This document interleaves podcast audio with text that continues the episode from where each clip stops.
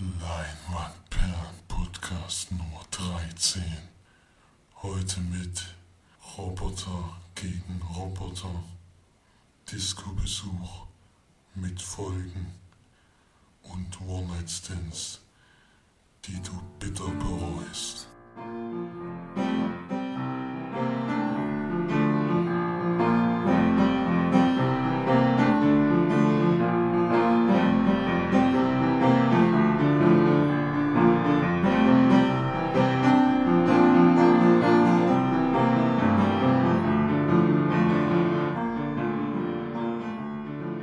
Einen wunderschönen guten Abend und herzlich willkommen zu unserem neuen Podcast. Hier sind wieder für euch die Marge, der Flori Servus. und der Felix. Grüße. Und der macht jetzt gleich den Anfang mit den Filmstarts. Ja, am 23.07. läuft an Ant-Man, der neue Marvel Comic-Verfilmung, die es gibt mit Paul Rudd in der Hauptrolle. Ja, was will hat doch schon Untertitel, oder? Irgendwie, die Größe ist nicht alles oder so. Das nicht Ja, hier das? selbst steht das nicht, aber auf dem Filmplakat steht noch was drunter, aber das ist zu klein. Das sehe ich gerade nicht. Die Größe Hast du, entscheidet. schon wieder, hast du schon wieder geschwindelt, Felix? Wir gehen doch am Freitag schon rein. Ja, ich weiß, aber das ist ja eine Vorpremiere. Auf jeden Fall nächste Woche wahrscheinlich schon ein Podcast drin. Der Ja. hat so einen geilen Untertitel, den will ich jetzt nochmal sagen. Der ist so dumm. Wo ist er denn? Warum steht er nicht da? oh Das ist, glaube ich, nicht der Untertitel, das ist nur der von, von dem Werbeplakat. Der Ach so. Ja, ich weiß es leider nicht. Ist egal, machen wir weiter, oder? Ja. Also auf jeden Fall geht es wohl drum, dass Paul Rudd äh, ein Dieb ist und auch im Gefängnis war, aber dann in ihm trotzdem was erkannt wird von irgendeinem Professor und ja, der gibt ihm dann einen Anzug, in dem er sich extrem klein machen kann und da aber die fähig übermenschlichen Fähigkeiten eines Insekts hast, deswegen heißt er auch Ant-Man. Und es gibt natürlich auch noch einen Bösewichten, der irgendwie in dem Trailer, so wie es aussieht, einen ziemlich ähnlichen Anzug anhat. Und den gilt es natürlich zu besiegen. Als zweites für Leute, die das sehen wollen, ich kann mir das zwar immer nicht vorstellen, aber es gibt tatsächlich eine Fortsetzung von Magic Mike. Das heißt dann Magic Mike XXL, wie man sowas fortsetzen kann. Ich weiß gar nicht, hatte der erste Film eine Geschichte? Ich kann es mir nicht vorstellen. Der zweite hat auf jeden Fall auch keine. Und es sind wieder fünf Männer, die sich wieder blank ziehen dürfen. Auch Channing Tatum ist wieder dabei. Also bei so einem Film hätte ich mir niemals eine Fortsetzung vorstellen können, dass es sowas gibt. Überhaupt Das ist doch nicht so, sehr. so Step-Up, äh, Stripper-Zeug irgendwie. Ja, das ist die Tanzen. Tanz, Tanzfilme, aber ist da wirklich dieses Showtanzen, wo du dann sagst, oh, das sieht geil aus, wie die abgehen oder sowas? Das ist jetzt das Ich Einzige, was man schon. an Tanzfilmen irgendwie so ein bisschen gut findet, diese. Ja, diese wir hatten doch mal den ersten Film angemacht, weißt du das noch? Den haben wir angemacht und nach zehn Minuten wieder aus. Das weiß ich noch, da waren wir zu zweit irgendwie. In Jena oder so war das, glaube ich. Ich glaube einfach, der erste Teil hat einfach so viel Geld eingespielt, dass sie halt sagen. Und der zweite Teil lohnt sich noch. Ist erstmal egal, ja, wie die Story ist. hundertprozentig. Wann- Wieso sollten sie es denn sonst machen? Naja, das ist ja immer so, deswegen ist ja erstmal die Geschichte egal. Solange die Leute das gucken wollen, wird's auch fortgesetzt und fertig. ist ja halt mal so. Ja, das, ich kann es mir trotzdem auch nicht vorstellen, wie man ja, solche Geschichten noch fortsetzen kann und dass das Leute tatsächlich interessiert, aber es gibt wahrscheinlich da doch genug Menschen, die das gucken wollen. Und als letztes habe ich noch einen Film, nur wegen dem Filmtitel rausgesucht, der heißt nämlich Kartoffelsalat. es ist ein deutscher Film mit dem YouTube-Star Torke Ulrich alias Fresh, Fresh Torch oder sowas heißt er. Also ich bin immer überrascht, dass es YouTube-Stars gibt. Äh, wie definiert man denn einen YouTube-Star? Wahrscheinlich an den Abonnenten, die der hat, aber hat er da auch was davon? Also ich weiß es Naja, nicht. die kriegen, Typ kriegen schon Geld dafür. Die kriegen schon Geld dafür, aber ist das, äh, ich meine, ich habe ja letztens auch so sind einen doch Bericht. so gehypt momentan. Wenn du, wenn du, wenn irgendwo so ein, so ein, zum Beispiel, wie heißt der, Gronk oder so, hier in Deutschland, wenn der irgendwo hinkommt, dann sind die 14-Jährigen und schreien rum und, ah, Ich bin, äh, aber das habe ich irgendwie, geht alles immer völlig an mir vorbei, solche Aktionen. Du bist ja auch keine 14 mehr. Ja, aber You, ich meine, man hat ja wenigstens schon mal davon was gehört, aber den Namen habe ich auch nie gehört. Das habe ich zum ersten Mal in dem Zusammenhang von dem Film gelesen. YouTube-Star, Torche Ulrich, alles Fresh, Fresh Torch. Äh, in seiner Das ersten ist so bekloppt. es gibt doch auch hier Was diese der da Schmink, in dem... Schminkdinger Ja, gut, da, das, das wo dann die Frauen sich, noch- ja, aber was Ja. macht denn der andere da eigentlich, dass der da jetzt ein Star geworden ist?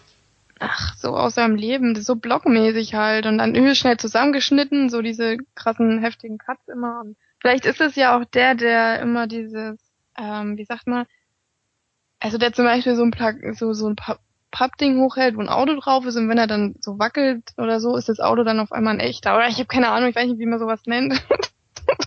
vielleicht ist es auch der, der halt so dieses Auf jeden Fall, wenn man einen Filmtitel wählt mit Kartoffelsalat, nicht fragen. Und wenn man den Trailer dazu sieht, hat man eigentlich schon, ich weiß nicht, ob man das überhaupt gucken sollte oder, also keine Ahnung, wenn ich das empfehlen kann. Das sieht Ist eher das, jetzt aus. so ein, ist das jetzt so ein sch- zusammengeschnipselter Film aus YouTube? Nee, oder nee, so? überhaupt nicht. Das ist ein richtiger Film mit einer Geschichte. Irgendwie hat Leo Weiß hat ne, weder gute Noten noch die Anerkennung seiner Mitschüler.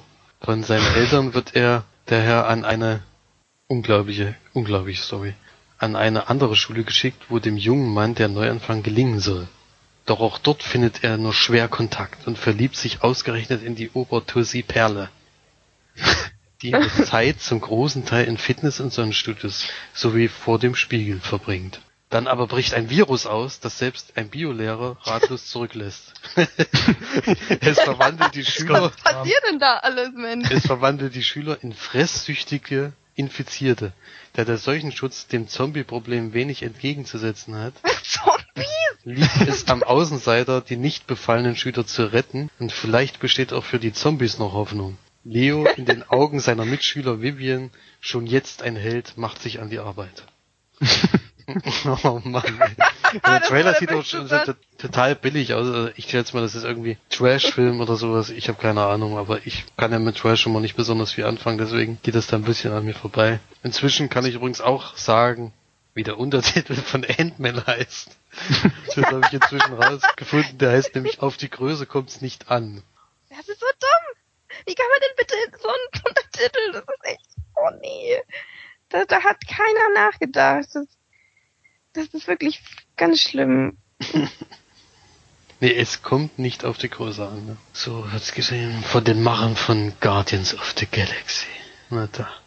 Ja, ich bin sehr so in gespannt. die Wir werden auf jeden ne? Fall schon bald sehen und bis jetzt bin ich auch noch nicht überzeugt von den Trailern nicht und auch von den gezeigten Szenen, die man sich schon angucken kann, aber wir lassen uns überraschen. Wir werden sehen. Es geht hoffentlich in die Hm. Schiene von Guardians, dann kann es schon Spaß machen, Dann ist es vielleicht wenigstens lustig, weil bei Terminator hatten wir ja auch, na gut, dazu sagen wir jetzt nicht. Aber da war der Trailer auch scheiße. Hm. Ja, dann wollen wir mal hier mit dem Programm weitermachen. Flori, erzähl mal ein bisschen was zu den Filmcharts. Genau, dann haben wir auf Platz 5 Insidious Chapter 3. Schon wieder genau. Das ist echt unfassbar, dass wir Aber jedes genau. Mal, wenn wir irgendwas anfangen, immer erstmal mit genau. Genau. Aber ich Jetzt müssen wir denjenigen, der davor gesprochen hat, noch bestätigen. Du, du hast recht. Filmschaf. Darf ich jetzt weitermachen, oder? Du genau Counter. Deine, deine Angabe war korrekt. dann beginne ich mit meinem Gespräch. Sehr geehrte, ich beginne mit meinem Vortrag über, ja, Das Nee, ist stimmt. So, Platz 4. also Platz 5 noch gar nicht gesagt. Natürlich, Insidious Chapter 3. Ist untergegangen unter dem Lach. Äh, genau. Platz 4, Ted 2. Platz 3, Jurassic World. Auf Platz 2 neu eingestiegen, Terminator Genesis. Und Platz 1 immer noch und mit einer Million Besuchern an diesem Wochenende. Die Minions. Wahnsinn, ey. Terminator hat gerade mal 220.000. Die Minions über eine Million. Na gut, aber das sind ja nur 70.000, die dazugekommen sind, oder? War Nein, die hatten letztes Wochenende 930.000 und dieses Wochenende eine Million und Ja, 30.000. in der ganzen Woche meinst du jetzt nicht? In Nein, nur an dem Wochenende. Besucher insgesamt sind 2,4 Millionen. Was? Ja, Ach du Scheiße. Wir sind noch nicht dabei rein. vor allem. Wir gehen ja erst morgen. Weil weil es auf uns ankommt. Ja, die zählen sind die wichtigsten. Wir sind das Zünglein an der Waage. Wir entscheiden alles. Was Ja. wir gut finden und unseren Podcast als gut befinden, da rennen ja alle rein. Ganz Deutschland. Ganz wir, machen Deutschland den, ist wir machen den Trend aus. Wir fanden, ich fand so, ich, ich fand zwar Jurassic und das ist eher genau das Gegenteil, weil ich fand Jurassic World scheiße und sind trotzdem alle reingerannt.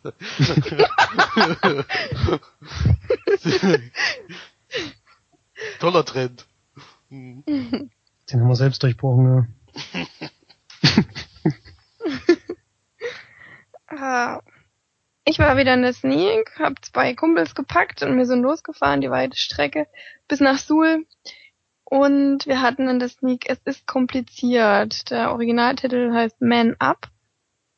Ja, der läuft an, am, jetzt am Don, nee, doch am 17. war das. Nee, am 30. läuft der nur gestern. Es waren, glaube ich, nur sieben Tage Unterschied oder so. Es war nicht viel. Ja, auf jeden Fall läuft er jetzt bald an. Ist auch nicht so wichtig, weil reingehen müsste er da nicht in den Film. Es geht drum, dass Lake Bell eine Frau spielt, die ähm, Mitte 30 ist und noch keine feste Beziehung hat und irgendwie mit ihren Männern immer Probleme hat und aber total sich anstellt mit mit Dates und irgendwelche komischen oh, irgendwelche ekelhaften Sachen immer erzählt, die irgendwie total unpassend sind und die kein normaler Mensch sagen würde, egal wie aufgeregt er ist, aber sie tut es natürlich. Und die will zu ihren Eltern fahren zum 40. Hochzeitstag und auf dem Weg dahin trifft sie eine andere Frau, die ein Buch liest, so ein, so ein Selbsthilfebuch und die übergibt ihr dieses Buch und ähm, meint, sie soll es lesen und ähm, die Frau, die ihr das Buch gibt, die hat eben eigentlich ein, ein Blind Date mit jemanden und hat als Erkennungszeichen eben dieses Buch bei sich. Und die wollen sich auf dem Bahnhof treffen. So, und jetzt könnt ihr mal raten, was passiert. Nämlich, Lake Bell trifft dann natürlich auf den, auf dieses Blind Date und hat dann mit demjenigen auch dieses Date und sagt natürlich nicht, dass sie es nicht ist, dass sie es, äh, dieses Blind Date ist. Also, dass sie es eigentlich nicht ist, sozusagen. Und hat dann eben dieses Date mit Simon Peck, der diesen, diesen Mann dort spielt. Der wiederum spielt eben jemanden, der 40 ist und sich gerade scheiden lässt von seiner Frau und ja, dann haben die halt ihr Date zusammen und gehen miteinander bowlen und sie ist natürlich total die Bombe im Bowlen und beeindruckt ihn voll und bla bla und dann irgendwann kommt natürlich raus, dass sie es nicht ist und dann großes Gezetere und alles mögliche und ja, es ist ähm, voller Klischees, man kann alles vorahnen, vorher wissen. Sie ist, ähm, also die Geschichte ist wirklich nicht vorhanden eigentlich. Das ist äh, ganz, ganz schwach in dem Film, die, die Geschichte, die Story da. Wenn man das überhaupt so nennen kann. Ähm, mir hat es ein bisschen leid getan, oder ich fand es zumindest schade, weil ich Simon Peck eigentlich zumindest in den meisten Komödien sehr gut fand und sehr, sehr witzig Stil hinaus. Und ich glaube, der hat den auch mitproduziert. Zumindest war er da, glaube ich, mit dabei bei der, bei dem, ja, bei der, bei dem Machen von dem Film. Und ja, Lake Bell spielt da so übertrieben und richtig Theater. Oh, weiß nicht, so total unpassend, finde ich, für einen Film. Also mir hat er gar nicht gefallen. Ich habe, glaube ich, zweimal ein bisschen gelacht in dem Film. Ansonsten hat er mir teilweise wirklich richtig, ja, ging er mir auf die Nerven. Ganz viele Stellen dabei, die ich, die man einfach selber nicht nachvollziehen kann und die, die einfach nur so richtig Klamauk und oh, dann kommt da so eine dritte Person dazu, wer den Film sieht, wird wissen, was ich meine und die ist mir so richtig auf die Nerven gegangen. Der spricht so ganz schnell, ist so ein total überdrehter, hysterischer Typ, der irgendwie total auf sie steht oder oh, was weiß ich und alles durcheinander bringt und naja, auf jeden Fall keine Sehempfehlung, mir hat er nicht gefallen, auch mit dem Sneak-Publikum, was ja vieles auch wieder aufwertet, aber die haben halt wirklich über Witze gelacht, über die ich nicht mal schmunzeln konnte. Und das ist dann halt natürlich auch, wenn andere Leute lachen, da lacht man dann trotzdem nicht mit, hat er auch nicht mal ansatzweise gefallen hat, der Witz. Ja, alles in allem keine Empfehlung, ich gebe da drei von zehn Leinwandperlen. Was mir sehr gut gefallen hat, war der Soundtrack. Da kamen richtig schöne Lieder. Und ja, das dazu. Wir haben, beziehungsweise ich habe danach wieder Leute angesprochen und habe diesmal vier Audiotags bekommen, die komplett gegenteilig zu mir sind. Also den hat auch der Durchschnitt des Sneak-Publikums hat der Film sehr gut gefallen. Ähm, ist aber halt auch immer ein sehr junges Publikum, muss man dazu sagen. In meinen Humor hat's halt gar nicht gepasst. ja, und da können wir ja jetzt mal reinhören in die Audiotakes. Ja, der Film, der war so an sich eigentlich ganz gut. Also ich fand ihn eigentlich relativ lustig, war mal abwechslungsreich. Ja, was halt den Sneak halt eben so ausmacht. Ach so, ja, eine 8. Super, danke. Also mir hat der Film schon gut gefallen. Ähm, Ich fand ihn sehr witzig und ich würde ihm eine 8 geben, würde ich sagen. Gut.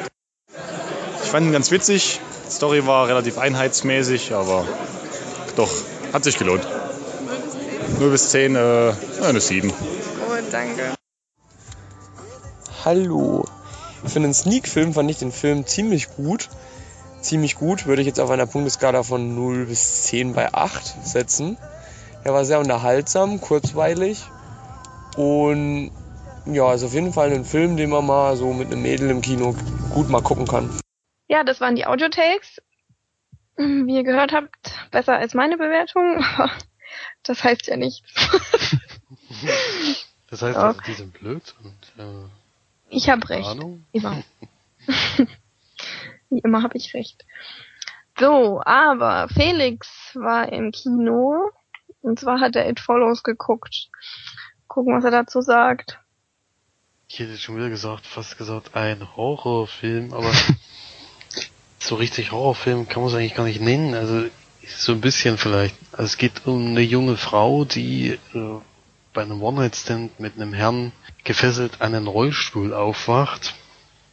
Und der Mann sagt zu ihr, du mit dem Geschlechtsverkehr, mit dem ich mit dir hatte, habe ich dir ein Wesen übertragen, das dich jetzt so lange jagt und umbringen möchte, bis du den wieder durch weiteren Geschlechtsverkehr weitergegeben hast.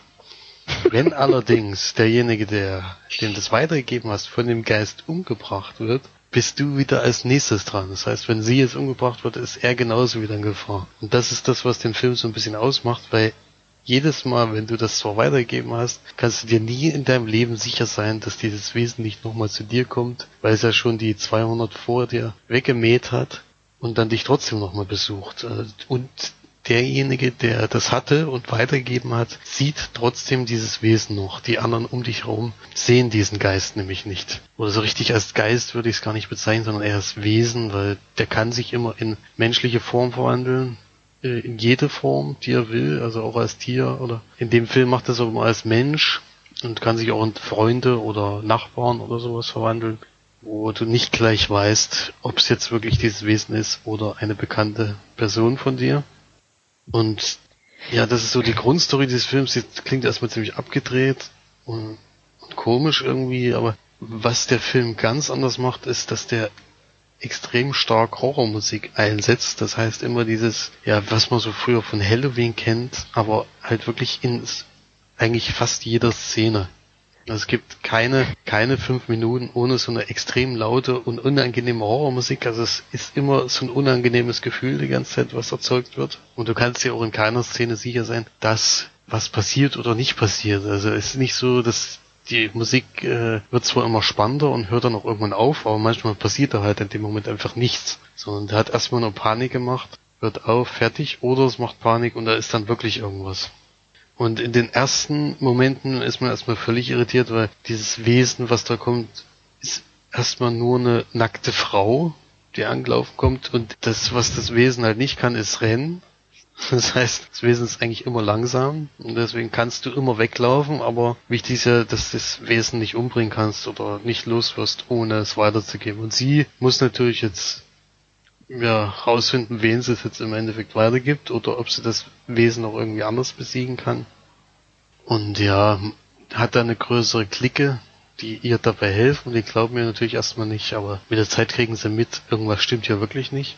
Und dann haben die so einige Ideen, aber was dann natürlich passiert, ähm, sollte man sich selber äh, angucken, wenn man das möchte. Also wir hatten, die, das Lustige bei dem Film ist, dass mein Kumpel den Ir- bei- von der Sneak als Trailer gesehen hat in, äh, in, in Freiburg, glaube ich, da, wo er da auf Lehrgang war und war so begeistert, dass er unbedingt diesen Film sehen wollte. Der lief ja in keinem Kino bei uns im Umkreis und so sind wir anderthalb Stunden gefahren, um diesen Film zu sehen und der war dann derjenige, der enttäuscht war von dem Film. Und ich eigentlich nicht, weil der Trailer erzählt nämlich was ganz was anderes, als es dann im Endeffekt ist. Also er hat sich da einen harten Horrorfilm drunter vorgestellt und eigentlich ist es eher so ein, ja, Psycho-Horror. In die Richtung geht es eher. Damit hat er gar nicht gerechnet. Und ja, mir im Endeffekt hat eigentlich, bin ich sehr positiv, vor allem von der Musik. Also ich war echt von dieser Musik begeistert. Die habe ich schon lange nicht mehr so in der Intensität gehört. Es lohnt sich den auf jeden Fall zu gucken. Das Besondere bei dem Film war auch, dass wir auch mal eine Pressemappe vor dem Film gekriegt haben. Sowas habe ich jetzt auch noch nicht erlebt. Die gibt's wohl in jedem Kino, wo der Film gezeigt wird. Die liegen da aus. und Die kann man da sich mitnehmen. Da gibt's dann nochmal kurze Infos zum Film und zum Regisseur und den einzelnen Schauspielern. Die sind nämlich noch relativ unbekannt. Vielleicht für die, die die Guest schon gesehen haben, diese junge Dame, die da eine Nebenrolle spielt, die ist hier jetzt die Hauptrolle. Ja. Und zu dem Ende, dazu werde ich jetzt natürlich nichts verraten, aber es ist so, dass man nicht so richtig weiß, wie man, also es gibt wieder mehrere Interpretationsweisen. Das gefällt mir immer ganz gut, wenn man nach dem Film noch über das Ende diskutieren kann, wenn es nicht hundertprozentig klar ist und jeder weiß Bescheid, sondern wenn man, wenn man sich dann noch ein bisschen drüber streiten kann, wie das jetzt äh, ausgegangen ist. Das hatte der Film auch, das gefällt mir auch mal ganz gut. Ja. Also ich würde sechs von zehn Leinwandperlen geben. Okay, ich habe zwei Fragen. Du hast zwei Fragen. Erstens, ja, Ja. erstens, warum fesselt er die und tut sie an so einen äh, ähm, Rollstuhlketten, Hm. wenn er ihr eigentlich nur erzählen will, dass er ihr jetzt dieses Wesen übertragen hat? Was, Also- was bringt ihm das? Also das, die Szene ist eigentlich echt gut gemacht, weil da ist äh, eine Kamera auf diesen Rollstuhl vorne drauf ge gemacht worden und durch diese Rollstuhlbewegung wackelt diese Kamera die ganze Zeit mit und du guckst dir halt immer direkt ins Gesicht und er hat halt zu ihr gesagt, du, du, da du mir sowieso nicht glaubst, was ich dir jetzt erzähle, fessel ich dich an den Stuhl fest und wir warten hier, bis dieses Wesen kommt und dann flüchten wir zusammen.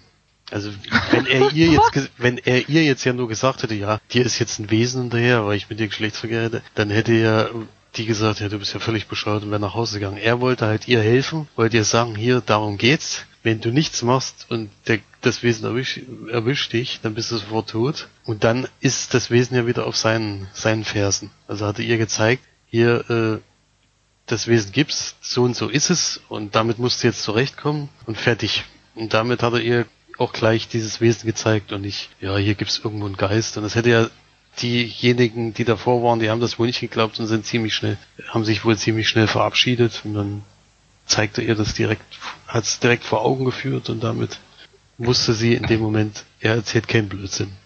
Okay, gut. Das ist plausibel.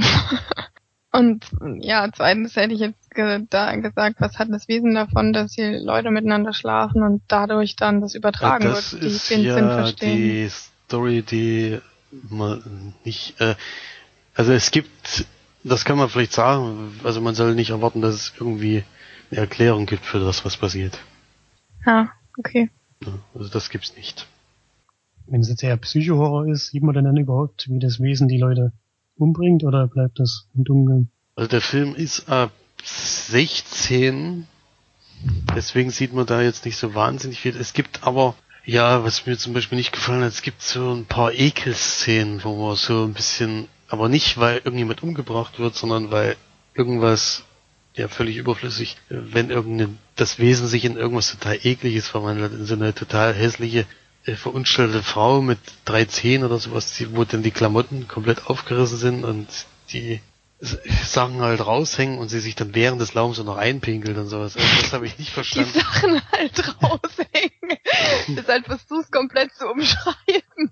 Ja. Die Sachen dann, da, die frau fraulichen Sachen dann Und zum diese Hervorschein un kommen. umständlichen, äh, ungewöhnlichen Sachen, die da öfters mal bei Frauen vorkommen, die da rumhängen. Das mal bei Frauen vorkommt. ja, das ist halt, ich weiß nicht, solche Szenen hätte es halt nicht gebraucht, aber ich also so richtig brutal ist es nicht. Man sieht aber, äh, wie das Wesen Leute umbringt und wie das Wesen auch versucht, sie umzubringen. Das sieht man auf jeden Fall. Also es ist jetzt nicht so, dass jetzt nur irgendwie äh, tot. also so ist es nicht. tot. Aber das Wesen muss jedenfalls nicht allzu viel machen, um jemanden umzubringen. Muss man so ausdrücken. Aber du weißt ja zum Beispiel, dass ich auf Psychohorror sehr anfällig bin. Dass ich mir Geschnetzel an alles angucken kann, aber was so Psychohorror angeht, da bin ich ja doch sehr, ja, Kleiner. Schisser. Ja, ähm, naja, nee, das ging mir, das war dann nur am Anfang, das war. Ja, Ja. meistens ist ja. Also bei dem Film weiß ich nicht, weil du, äh, also so richtig Angst hatte ich jetzt nicht bei dem Film. Es ist immer so ein mulmiges Gefühl, wie gesagt. Du denkst immer, jetzt kommt gleich was, jetzt kommt's um die Ecke, jetzt ist da und da. Es gibt ein paar Szenen, wo du echt, wo ich mich dann auch mal erschrocken habe. Gab's auch eine Szene, aber es ist nicht so dieser Psycho-Horror, wo du äh, wirklich danach dann tagelang äh, noch drüber nachdenkst oder Albträume hast oder was weiß ich, was es ja auch schon gegeben hat. Sonst eher so, ja, so ein bisschen unangenehm. Man denkt ja die ganze Zeit, jetzt passiert irgendwas, jetzt passiert irgendwas. Und das erzeugt der Film schon, aber es ist nicht, nicht so, dass das bei dir Panik auslöst. So ist es nicht. Hm, Also ich denke mal, auf den Film würdest du nicht so anfällig reagieren. okay. Aber von der Art her ist auf jeden Fall sehenswert und das ist auch ein Erstlingswerk von einem ganz jungen Regisseur, was man vielleicht noch sagen könnte. Und der hat auch schon gesagt, dass er sich ein Sequel vorstellen könnte. Ja. Naja. Hm. Naja, die sind ja meistens dann nicht so toll, aber Ja, ich weiß nicht, kann man der, ja vorher nie äh, sagen. Ende lässt, wie gesagt, vieles möglich, äh, vieles zu. Also das hat er dann schon so gelöst, dass es nicht so nicht so offensichtlich ist wie bei einem Film, den wir gleich noch besprechen. da haben sie einfach mal ganz unoffensichtlich nochmal einen Cliffhanger gebracht. Den haben wir, Was? glaub, haben wir, meinst du glaube ich, nicht etwa alle gesehen. Terminator? ja, was für eine Überleitung, ey. Was für eine krasse, krass geile Überleitung. Und los. Es geht schon los. Die Boys haben nämlich Terminator geguckt im Kino. Vor allem in In verschiedenen Kinos. 3D. Ja, genau. Terminator Genesis. Ja, genau. ich habe schon wieder genau gesagt. Ich wollte es extra weglassen. Du hast aber diesmal ja genau gesagt. Das war ganz anders genau. als sonst. Aber das müssen wir uns echt mal abgewöhnen. Wir sagen das echt Ich alle. arbeite noch an mir. Auf jeden Fall der inzwischen fünfte Teil der Terminator-Reihe. Und die ersten zwei Teile, die liebe ich ja wirklich immer noch. Und die sind wahrscheinlich die meistgesehenen Filme von mir, denke ich mal. Den zweiten Teil, den gucke ich mir, glaube ich, jedes zweite, dritte Jahr einmal an. Der ist für mich zeit, zeitlos gut einfach. Und die darauffolgenden beiden Teile haben mir nicht gefallen, deswegen waren meine Erwartungen auch nicht so groß, muss ich sagen.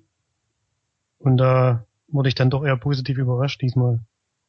Also natürlich spielt Arnold Schwarzenegger wieder den Terminator, diesmal sogar in zwei Ausfa äh, Ausführungen, nämlich einmal als junger, einmal als älterer. Und Jason Clark spielt ähm, John Connor. Dann Emilia Clark spielt Sarah Connor. Und den anderen kann ich gar nicht aussprechen. Aus, Felix äh, fünf, Courtney oder so spielt Kyle Reese. Der Und der Film beginnt, ähm. Der Film beginnt 2029 mi- äh, in der Zukunftswelt halt, in der die Maschinen schon die Welt übernommen haben und die Menschen nur noch in kleinen Gruppen dagegen ankämpfen. Und sie rotten sich jetzt aber zusammen, um den Endschlag zu tun gegen dieses Computersystem, Skynet. Und das funktioniert eigentlich auch ganz gut, aber sie müssen auch noch nebenher diese Zeitmaschine, glaube ich, zerstören damit keine Terminator mehr in die Vergangenheit geschickt werden können. Das ist leider der Teil, der nicht so gut klappt, äh, denn einer von diesen Terminatoren wurde schon losgeschickt, als sie da hinkommen. Deswegen muss natürlich Kyle Reese jetzt auch wieder hinterher geschickt werden, um diesen Terminator daran, daran zu hindern, Sarah Connor zu töten. Was ein bisschen, kleines bisschen an die Handlung des ersten Teils erinnert. Kleines Und dann geht's, geht's wieder zurück, aber diesmal sogar nach 1984. Also noch, glaube ich, fast zehn Jahre eher, als der erste Teil spielt. Und eigentlich dürfte jetzt Sarah Connor noch gar nicht wissen, dass ein Terminator kommt. Allerdings ist es dann in der Geschichte, sieht man schon im Trailer ein bisschen anders. Sie weiß das schon und sie hat auch schon einen Terminator, der sie beschützt. Das ist ja auch dieser ältere Arnold Schwarzenegger dann. Und die treffen dann aufeinander und eigentlich rettet dann Sarah Connor eher Kyle Reese, als es eigentlich umgedreht sein sollte. Und zusammen kämpfen sie dann halt gegen diesen neuen Terminator, den sie, glaube ich, auch relativ schnell besiegen, stimmt das? Ich glaube schon. Und dann wollen sie aber auch Skynet halt, also wollen verhindern, dass dieses System überhaupt online geht. Aber wie das dann alles passiert und was dann auch so gemacht wird, das will ich gar nicht so weit verraten. Auf jeden Fall sind das diesmal mehrere Zeitschienen in dem Film, die da spielen. Da muss man schon ein bisschen aufpassen, dass man noch hinterherkommt, sage ich mal. Ähm, die Action hat mir gut gefallen. Bei mir war das Problem, ich war in so einem kleinen Strandkino und da war der Sound echt ähm, bisschen, erstens mal war es leise und zweitens mal war es auch nicht so, keine so bombastische Anlage, wie man es eigentlich in größeren Kinos kennt und deswegen hat der mich halt nicht so vom Hocker gerissen, aber ich glaube, das lag eher an dem Kino als am Sound selbst. Kann Felix vielleicht noch ein bisschen mehr dazu sagen. Die Geschichte fand ich eigentlich ganz gut gelöst, ein bisschen, naja, ich kann nicht verraten, was mir nicht gefallen hat. Sonst würde ich, glaube ich, spoilern. Denke ich mal, oder Felix? Also es gibt ein was, was man vielleicht spoilern könnte, weil das ja sowieso jeder weiß, denn es wird ja ein Betriebssystem, also Skynet, ja gut, wie soll man das jetzt verraten? Das ist eigentlich auch doch, ähm, es ist Skynet, wird, könnte wieder irgendwann online gehen, das ist aber nicht mehr so wie vorher, sondern das ist anders. Und ja, also es gibt wieder so einen Tag der Apokalypse, den es zu verhindern gilt. Das ist halt. Das ist halt ein neuer Tag, nicht mehr der, der es früher war. Das war ja, glaube ich, bei, war, glaube ich, bei Teil 3 schon mal Teil so. Teil 3, das ist ja, das mit diesen neuen Zeitschienen ist eh so dieser, was mir so ein bisschen äh, komisch vorkam, weil das, glaube ich, nicht mehr so ganz zu den alten Filmen passt. Weil ich habe jetzt auch nochmal nachgeschaut, also dieser erste Teil spielt auch 1984, also der ist dann dasselbe Jahr gesprungen und trifft da auch wieder auf Sarah Connor. Also nicht das irgendwie wirklich? zeitlich versetzt, nee. Eben nicht. Das ist ja das, was mich so irritiert hat damals. Oder jetzt auch wieder. Der ist von 1984, du Scheiße, ich dachte, der von Anfang der 90er. In 1984 spielte, ist, nee, der ist auch aus dem Jahr 1984, ja. Boah, ey. Das ist ja schon uralt, ey. Der erste Teil, nicht der zweite jetzt. Ja, ja. Der zweite Teil ist aber nicht so lang danach. Vielleicht Anfang der 90er spätestens. Weil es spielt, geht's da auch 2029 los. Also es ist derselbe Anfang und derselbe Sprung. Okay, das hat Nur, dass in der so. Zeitschiene halt Sarah Connor schon Bescheid weiß. Das ist der einzige. Was das aber, der war die aber in dem ersten Teil schon deutlich älter. Ich habe nämlich noch gedacht, die Emilia Clark, wenn die jetzt ein bisschen älter wäre, könnte man die wirklich, könnte man sich wirklich vorstellen, dass die nachher wie, so ähnlich wie Linda Hamilton in den anderen beiden Teilen aussieht. Mhm. Aber wenn das jetzt natürlich das gleiche Alter sein soll, dann passt das nicht mehr so ganz genau. Das war mir gar nicht so bewusst, dass der erste Teil im gleichen Jahr ist. Ja, das fällt mir auch jetzt aus. Aber ich dachte auch, die sind ein bisschen früher gesprungen, aber dann hätte, hätten sie ja diesen Terminator nicht bekämpfen können. Mit diesen Zeitschienen kam ich eh nicht so ganz zurecht. Also, das, das war mir alles ein bisschen suspekt. Das kam mir auch nie raus, wer jetzt eigentlich diesen älteren Terminator dahin geschickt hat. Das wurde, glaube ich, gar nicht aufgelöst. Ja, das ist ja vor allen Dingen schon früh, viel früher. Ich dachte ja immer, das ist sozusagen der Cliffhanger. das, das ist dann der nächste Teil noch mal früher spielt, aber ist ja jetzt doch wieder was anderes, denn das ist der Film, wo dann eigentlich bei, vor dem Abspann oder während des Abspanns eigentlich alles geklärt ist. Und dann haben sie wohl gemerkt, uh, vielleicht wird's ja ein Erfolg. Komm, wir machen jetzt mal nach oder nach fünf Minuten Abspann nochmal einen Cliffhanger. Falls es doch jemandem gefällt, dann können wir noch weitermachen. Das war dann schon sehr, 90, sehr extrem. Uns waren, glaube ich, 90 Prozent der Zuschauer waren halt schon gegangen. Genau, bei Die haben den Cliffhanger auch. gar nicht mehr gesehen. Bei mir auch, weil alle irgendwie gedacht haben, ach, Abspann. Ich bin zum Glück sitzen geblieben und dann kam tatsächlich noch, weil mich hat es schon gewundert, weil ich habe nämlich auch schon irgendwo gehört, dass es wohl Gerüchte gibt, dass es da auch wieder eine Fortsetzung geben wird und da ist es ja irgendwie ich glaub, so. Das ist ja sowieso schon sicher, dass es weitergeht. Hm, ja, ich glaube auch. Noch zwei Filme, glaube ich sogar.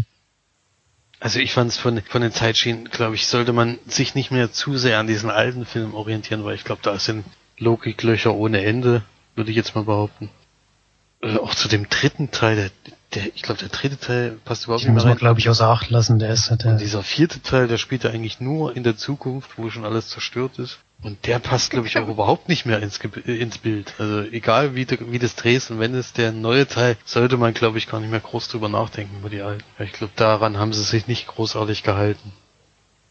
Ich fand aber, dass die Action gut gemacht war und dass vor allen Dingen diese manche Szenen, also eine Szene in diesem Trailer sieht man schon, wo dieser Mann von diesem Magnetding angezogen wird. Das fand ich sah sehr gut aus. Vor allen Dingen in 3D. Und sie haben in 3D auch ein paar zusätzliche Sachen eingebaut, aber auch wieder keine nennenswerten, dass man jetzt den Film aufwerten würde, aber auch nicht abwerten. Ja, ich fand es hier schon, ich fand das 3D hier schon relativ gut.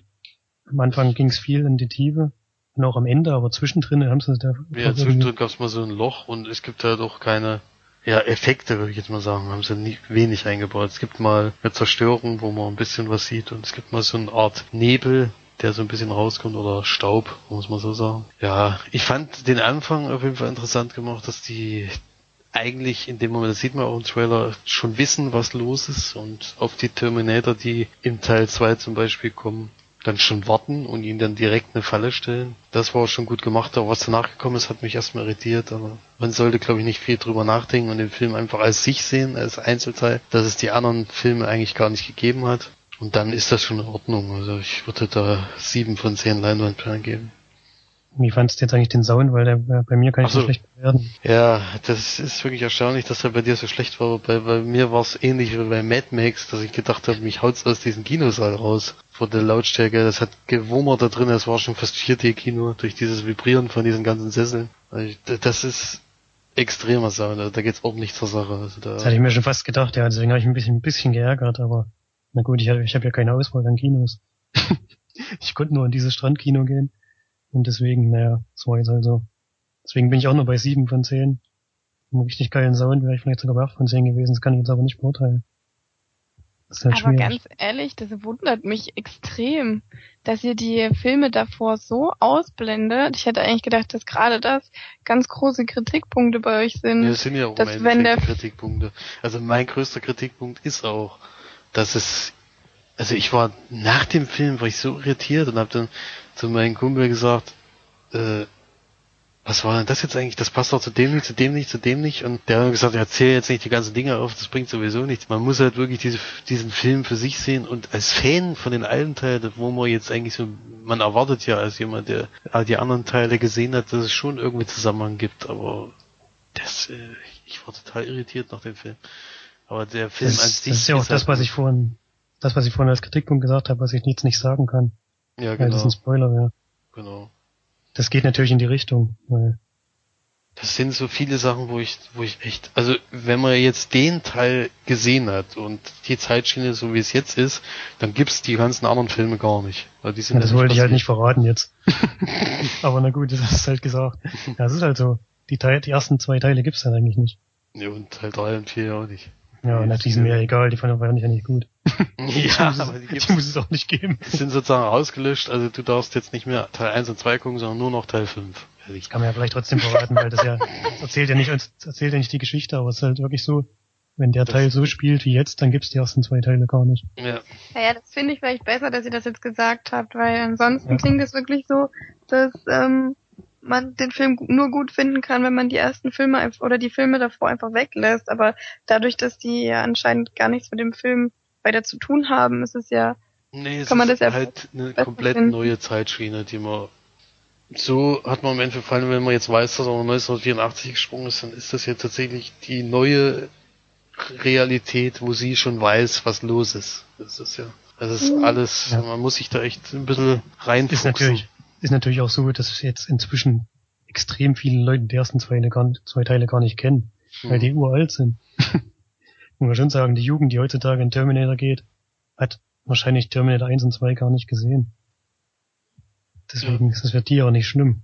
Nee, denke ich auch nicht. Aber es ist trotzdem in dem Moment gut, wenn du Teil 1 und Teil 2 kennst, weil es ja da, ähm, wie gesagt, Auftritte von Terminatoren gibt, die, Die da auch schon dabei waren. die Ja. da auch schon dabei sind. Also die kommen auf jeden Fall wieder vor, aber wenn man es jetzt so sieht wie in der neuen Vergangenheit, dann geht Teil 1 und Teil 2 insgesamt zwei Minuten.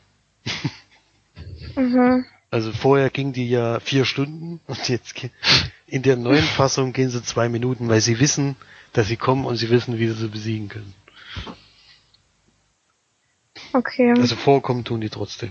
Ja, muss man so sagen.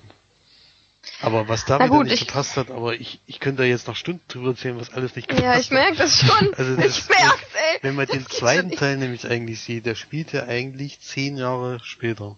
Oder sowas. Und hier ist es ja so, dass erst Arne, Arnie auftritt, im nächsten Moment kommt aber dann schon der Terminator vom zweiten Teil, der eigentlich erst zehn Jahre später kommt, das hat überhaupt nicht gepasst. Weil Ich der nicht greift genau, ja nicht die Mutter an, sondern er greift. Soll das wirklich genau der gleiche sein? Ich bin mir nicht Doch, ganz das ist sicher. der Böse aus dem zweiten Teil, weil der war nämlich der mit dem Flüssigmetall.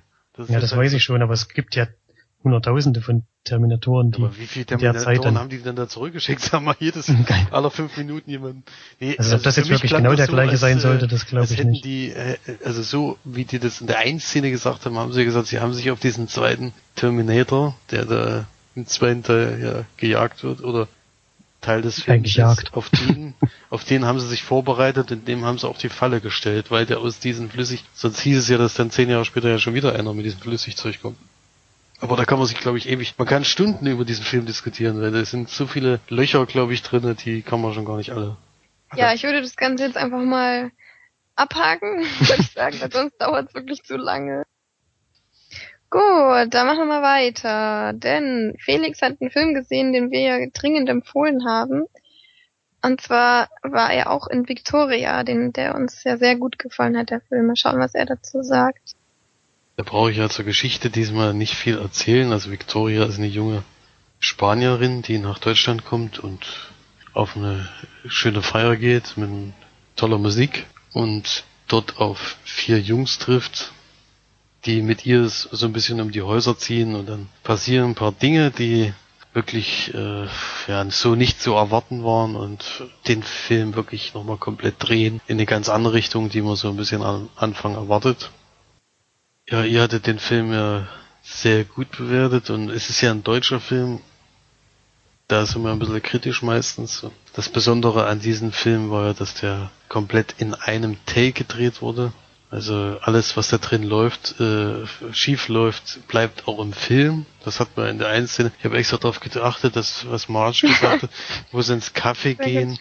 Ähm, Glaube ich auch, dass das ein Versprecher war, aber extrem gut drauf reagiert, muss man auch zugeben. Ja. Dann auch die, äh, dann auch die Reaktion zu haben, das macht halt auch so ein Schauspieler aus. Das geht ja Mhm. wahrscheinlich den Theaterspielern auch oft so, dass ein Versprecher drin ist und dann musst du aber auch ganz schnell da wieder reinreden, um davon abzulenken oder dass es vielleicht sogar gar keiner mitkriegt. Meistens kriegt man es ja gar nicht selber mit und dann sagt der Schauspieler nach, das war heute ziemlich schlecht meine Leistung, weil ich das und das falsch gemacht habe.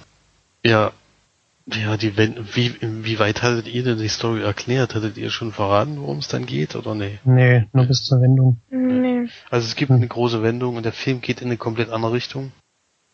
Und ja, zwei Stunden zwanzig muss man vielleicht noch bei dieser Eintake-Sache dazu sagen. Es sind nicht nur 90 Minuten, sondern es geht tatsächlich über zwei Stunden. Das macht das Ganze noch ein bisschen erstaunlicher und es gibt einen Haufen Ortswechsel und auch Fahrzeuge, die benutzt werden. Und das alles mit einer Kamera die ganze Zeit. Wirklich eine erstaunliche Sache.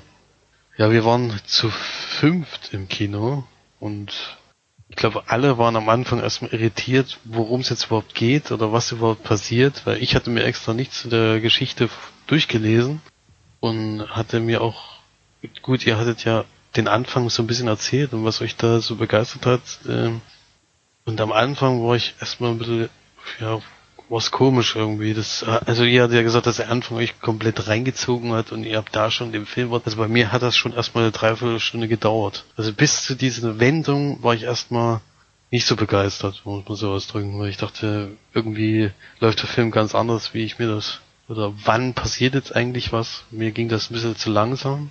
Und es gibt auch einige Szenen, die man meines Erachtens, also ich, wir hatten ja doch erst 21 Uhr den Film und es gab ein paar Leute, die gearbeitet haben, die früh wieder raus mussten, die haben da etwas geschwächelt und das hat dieser Anfang leider auch ein bisschen mit ausgelöst.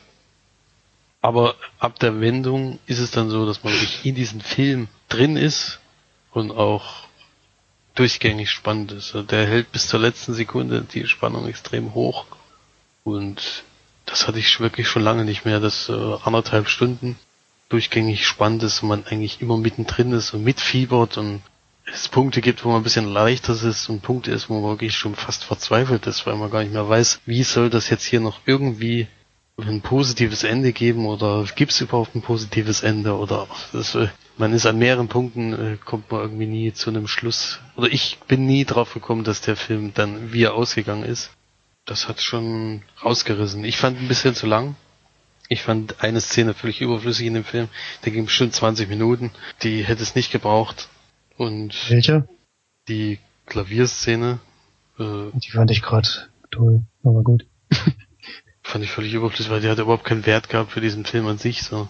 Darum ging's Fand ich schon, da hat man sehr gesehen, wie, wie ihre Person ist und so fand ich schon. Und es gibt halt auch eine, eines Abschnitt in dem Film, wo ich gedacht hätte, die Reaktion von den von der jungen Dame ist vielleicht irgendwie. Also da waren wir am Ende alle der Meinung, keiner hätte das gemacht, was die jetzt gemacht hätte, von den Ja, das fünf, war auch mein- die jetzt im Kino waren. Also die haben alle auch mein gesagt, Kritikpunkt niemals, niemals hätte ich jetzt gesagt, ich fahre da jetzt mit. Also da, wir wären alle weggerannt in dem Moment, wo wir die Host voll gehabt hätten. Und das sieht dann so eiskalt, äh, das, das haben wir alle nicht so richtig nachvollziehen können. Aber das ist ja, dann wäre der Film ja an dem Punkt auch schon irgendwie hinfällig gewesen. Das Deswegen- war halt auch ihr Charakter. Also das, Das- hat schon zu ihr, fand ich, hat das gepasst. Nee, zu dem Anfang Ah. des Films fand ich überhaupt nicht, weil sie ist ja ein ganz anderer Typ. Sie passt ja, sie passt ja auch irgendwie in keiner Szene so richtig zu den vielen. Man weiß auch nicht so richtig, warum sie eigentlich mit den abhängt. Ja, weil sie so verzweifelt war, weil sie so alleine war. Das ja, ja, sie klar, klar, das ist klar. Aber das, äh, sie, die Leute da sind halt auch schon ein bisschen krass drauf. Man merkt das ja von Anfang an. Ich finde vor allem auch der, der Schauspieler, dieser, wie heißt er denn jetzt? Der im Endeffekt die Hauptrolle Frederik. spielt. Frederik heißt er bei mir. Frederik Katrin Lau. Lau, genau. Den fand ich ja immer bisher wirklich, äh, naja, in die Welle zum Beispiel fand ich den, naja, nicht so toll. Ja, ne, der war immer irgendwie, hat nur solche Klamaukfilme gemacht und war Ja. immer irgendwie so ein, so ein Überflüssiger, so also Feigling oder sowas war das dann noch, was es da noch gab. Da hat Ja. er auch mitgespielt. Oder so ähnlich. Pro-7-Produktion oder so hat er immer gemacht. Das stimmt. Oh, da das, da fand ich den immer äh, ziemlich schlecht, aber in der Rolle hat er wirklich ein, auch vom Gesicht her, da ist, er hat ja auch so ein total, Mhm. so ein total komisch, äh, ja gut, man kann sollte ja kein Mensch nach dem Gesicht urteilen, aber der hat so ein Gesicht, der so ein bisschen unsympathisch aussieht. Und in die Rolle hat er wirklich in absolut perfekt reingepasst. Also der ist da hundertprozentig richtig besetzt worden. Also besser konnte man es gar nicht machen. Ja. Ja, aber auch wie er dann gespielt hat, ne? Also das, Ja, das meine ich ja. Der hat irgendwie genau äh, dahin gepasst. Also das war seine Rolle, seine beste äh, Rolle, die er kriegen konnte, also bisher gekriegt hat, meiner Meinung nach. Also mit den anderen Sachen, die ich so Mhm. gesehen habe, war es nicht so toll. Ja. So alle waren positiv überrascht von dem Film. Alle haben sich auch mit dem Anfang so ein bisschen schwer getan wie ich. Also war nicht so wie bei euch, dass wir von Anfang an reingezogen waren. Aber alle haben gesagt, sehr gut, sehr gut, sehr gut. Und wir sind dann ins Auto eingestiegen und ich habe dann so gerufen, Masken auf! Aber das haben wir dann doch nicht gemacht. Und ich bin da trotzdem bei 8 von 10. Auch wenn mir die erste Dreiviertelstunde oder eine Stunde nicht so ganz gefallen hat, aber dieser zweite Teil des Films, der reißt einen so rein, ist man selbst dann nach dem Film noch so ein bisschen gebannt und guckt sich da auch den kompletten Abspann an, bleibt sitzen, weil man erstmal runterkommen muss von dieser hohen Spannung, dieser, die der Film bei einem erzeugt hat.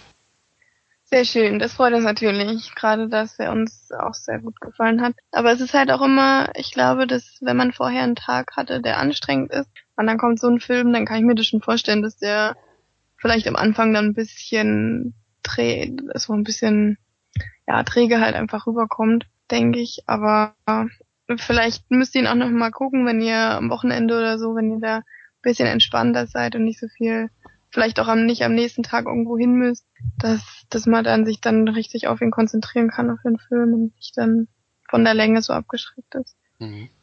Ja, Oder Schön, Empfehlung. Weiterempfehlung. Das freut Also mich. alle drei kann man den weiterempfehlen, das ist ja schon mal ein gutes Zeichen und auch die vier, die mit mir drin waren, würden den auch weiterempfehlen. Kommt leider nicht in den normalen Kinos, nur in Programmkinos.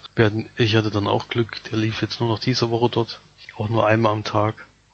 Also wer den noch mitnehmen kann, unbedingt anschauen. Unbedingt im Kino vor allem sehen. Ja, im. Kino, das, ich weiß nicht, ob der zu Hause diese Wirkung auch erzeugen kann. Das kann ich mir ehrlich gesagt nicht vorstellen. Also wenn man zu Hause Dolby Surround hat oder wenn man gerne Filme mit Kopfhörern guckt, dann kann man den auch zu Hause sehr gut schauen, finde ich, auf einem relativ großen Fernseher, weil dann einfach diese Wirkung von diesem, ja, von diesem Dolby Surround einfach, das, das braucht der Film, finde ich, und das, das macht ganz viel aus. Den braucht er schon in der ersten Szene, finde ich, weil das ist die Szene, die mich schon reingezogen hat. In dieser Diskothek, wo die, wo man sowas in diesem Nebel irgendwie reinläuft. Und dann kommt diese, kommt, Rechts und links knallen dir die Bässe um die Ohren und die, die den Flitzer gemacht haben, so echt überragend. So, ja, dann am Ende, ja. Das wenn ist halt so ganz viel. Ja, ja, ja. Das ist so ganz viel, wo ich dann gedacht habe, vielleicht war einiges echt inszeni ach, improvisiert. Weil vielleicht haben die vorher gesagt, zieht euch aus, vielleicht haben sie es nicht gesagt und die haben das haben sich einfach so mitreißen lassen. Es wäre halt echt cool, das mal zu wissen, ob ähm, kann, ich, ich kann mir zum Beispiel auch vorstellen, dass sie das gar nicht beabsichtigt haben mit dem Flitzer da. Oder dass sie sich dann einfach ausgezogen haben und Was, so. was ich ja doch übelst cool finde, wenn jetzt bei der bei der Blu-ray, die ja irgendwann erscheinen wird, alle drei Das habe ich schon zum March gesagt, drauf ja. Hm, Da bin ich aber zum Beispiel nicht so. Das Weil ich würde ich, gerne mal interessieren, was, wie sich diese Filme untereinander unterscheiden, wo, oder wo der Regisseur oder die Schauspieler, die haben ja alle drei entschieden, dass es dann die dritte Version davon werden soll. Ich hätte gern mal gewusst, warum die die dritte Version genommen haben und hätte auch die ersten zwei Versionen mal angeschaut, inwieweit die sich unterscheiden. Ob es dann wirklich so Ja, Szene gibt, wie, was sie jetzt am Ende gesagt hast mit dieser Flitzer-Geschichte, ob sie da vielleicht auch gar nicht gegeben hat oder sowas. Was Mhm. ist da anders? Ja, das, das, das würde ich zum Beispiel aber nicht so gerne machen, weil ich denke, dass der mir dann den ersten Film, den ich gesehen habe, kaputt machen würde. Ich würde gerne nur die einzelnen Szenen sehen, die sich variieren, aber nicht den kompletten Film, wie er, wie er anders ist. Ich er würde ist ja einfach nicht komplett gerne. anders. Er ist ja, man muss ja dann wahrscheinlich suchen, um überhaupt Unterscheidung zu finden, weil ähnlich Ja, genau, aber das, das würde mir dann, glaube ich, den, den Film, den ich jetzt gesehen habe, eher kaputt machen. Deswegen würde ich lieber nur die einzelnen Szenen sehen oder so ein paar ausgewählt, wo man merkt, das und das ist vielleicht äh, improvisiert gewesen oder das und das ist eventuell schief gelaufen, dass man das sehen kann. Das fände ich schön, ja, aber nicht, nicht eh alles. Cool, und wenn es dann mal so Outtakes geben würde und dann, nein, wir müssen wieder von vorne anfangen. ja. Oder so, auch dieses Making-of, das würde mich so interessieren, wie oft die Kameramänner das geübt haben und der Regisseur wieder mit denen umgegangen ist und so. Das, das, das ist zum Beispiel sowas, da würde ich mir hundertprozentig auch die, die Blu-ray kaufen, weil das mich einfach extrem interessiert. Ich hoffe, die wird Tonnen von Extras bieten, also ich werde mir da Fall die. Edition kaufen, die am teuersten ist, wo am meisten drauf ist, weil zu dem Film will man eigentlich so viel wissen, das ist echt äh, erstaunlich. Das Ja. will viel mehr Hintergrundinformationen. Aber was hier auch wieder vorkommt und was man in letzter Zeit ja auch bei Birdman oder damals bei Place Beyond the Pines gesehen hat, diese, diese von hinten über die Schulter gefilmt, ist aber auch irgendwie Mhm. so ein geiles äh, Szenenbild, was man auch schon lange irgendwie nicht mehr gesehen hat. Jetzt kommt es in letzter Zeit ein bisschen häufiger vor, aber das erzeugt schon so ein ja, es würde hinter dem Menschen wirklich jemand hinterherlaufen und man- man sieht durch seine Augen die ganze Zeit.